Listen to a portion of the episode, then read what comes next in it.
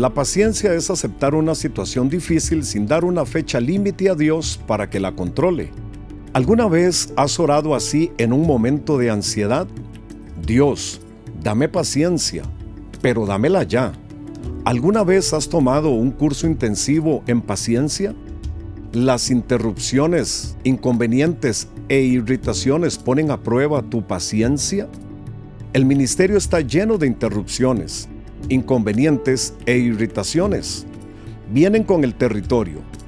La llamada tarde en la noche, luego de un accidente de tránsito, un robo en la iglesia, un padre descontento en medio de tu preparación para el sermón, miembros de la junta irritables, miembros de concilios irritables, miembros de la junta irritados con miembros de concilios.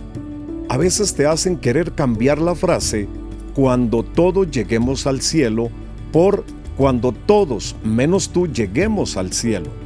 La clave para sobreponerse a estas pruebas es la paciencia, un fruto del Espíritu. Es imposible liderar personas sin esta virtud dada por el Espíritu.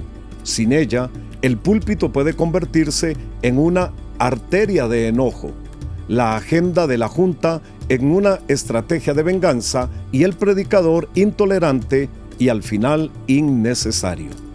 Guarda silencio ante el Señor y espera en Él con paciencia. Salmo capítulo 37, versículo 7. Santiago capítulo 1, versículos 2 y 3 dice, Hermanos míos, tened por sumo gozo cuando os halléis en diversas pruebas, sabiendo que la prueba de vuestra fe produce paciencia.